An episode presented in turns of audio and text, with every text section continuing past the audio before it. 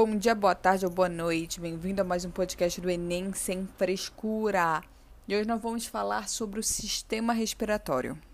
Novamente, esse é um podcast baseado no resumo Maravigold de Juliane Odani, a mais fera do Norte e Nordeste. Beleza. O sistema respiratório, ele tem a função de oxidar as moléculas orgânicas para a geração de energia, ou seja, ele realiza trocas gasosas por meio da difusão simples. Ele é um sistema formado pelas vias aéreas e pelos pulmões. As vias aéreas, elas conduzem o ar do meio externo, de fora, até os pulmões e vice-versa.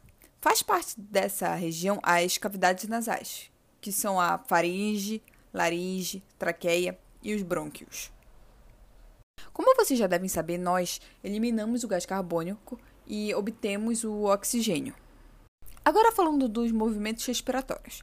A ventilação pulmonar é baseada na diferença de pressão proporcionada pela inspiração e pela expiração.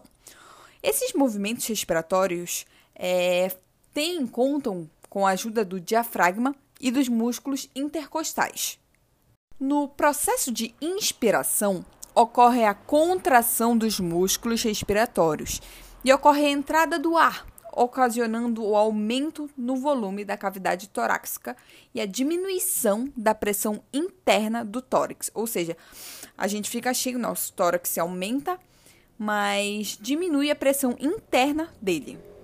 Já no processo de expiração, há um relaxamento do diafragma e dos músculos intercostais e a saída de ar, ocasionando a diminuição do volume da cavidade torácica e o aumento da pressão interna do tórax. Ou seja, o nosso tórax diminui e ocorre o aumento da pressão interna dele.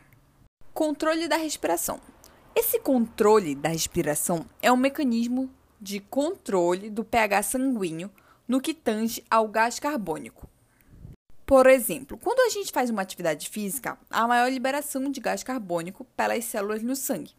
Isso acaba reduzindo o pH plasmático e ativa o controle respiratório. E o controle respiratório ele tem como objetivo aumentar a frequência respiratória, eliminar o excesso de gás carbônico que está sendo produzido graças à atividade física e elevar o pH plasmático, que foi reduzido graças a a maior liberação de gás carbônico.